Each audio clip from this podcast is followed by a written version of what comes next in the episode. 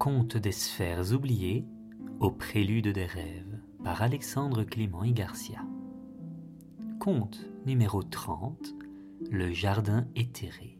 Troisième voyage de Timéo et Apolline. Dans le jardin où l'argent feuillu abonde, l'impératrice enseigne la vie et ses ondes. Magie naturelle, fleurs et chants des oiseaux, guide deux âmes sur le chemin du renouveau. Les premiers rayons du soleil baignaient le paysage de leur teinte dorée, lorsque Timéo et Apolline, après plusieurs jours de marche, découvrirent un jardin hors du commun. Les arbres avaient des feuilles d'argent et les fleurs brillaient de mille couleurs, certaines s'élevant vers le ciel, d'autres flottant comme des papillons.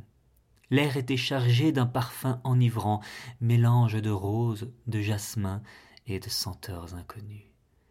Au cœur de ce jardin trônait une femme d'une beauté envoûtante, drapée d'une robe d'un vert lumineux, qui semblait faite de la sève des arbres.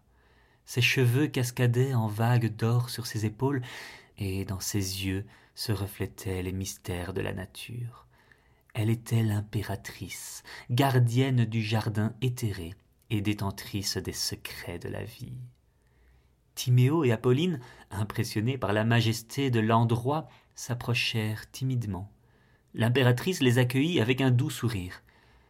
Je vous attendais, dit-elle de sa voix mélodieuse, car je sais que vous êtes en quête de connaissance et de pouvoir.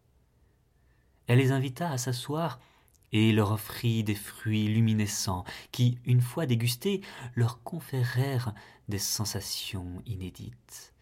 Ils se sentirent plus connectés à la nature, comprenant le langage des arbres et des fleurs, ressentant le pouls de la terre sous leurs pieds. L'impératrice leur confia que ce jardin était l'essence même du monde, un lieu où la magie était à son paroxysme.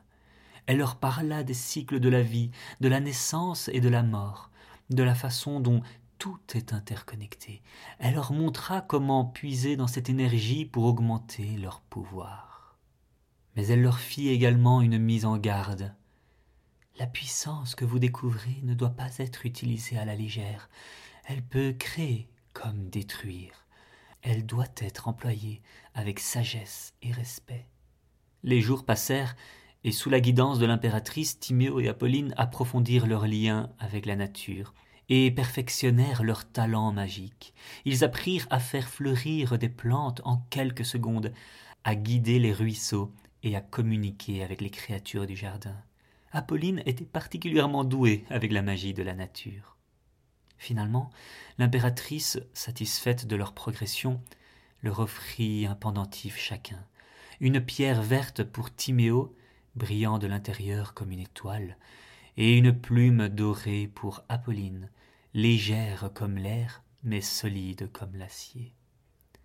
Vous êtes prêt à continuer votre voyage, déclara-t-elle. Ces cadeaux vous aideront dans les épreuves à venir.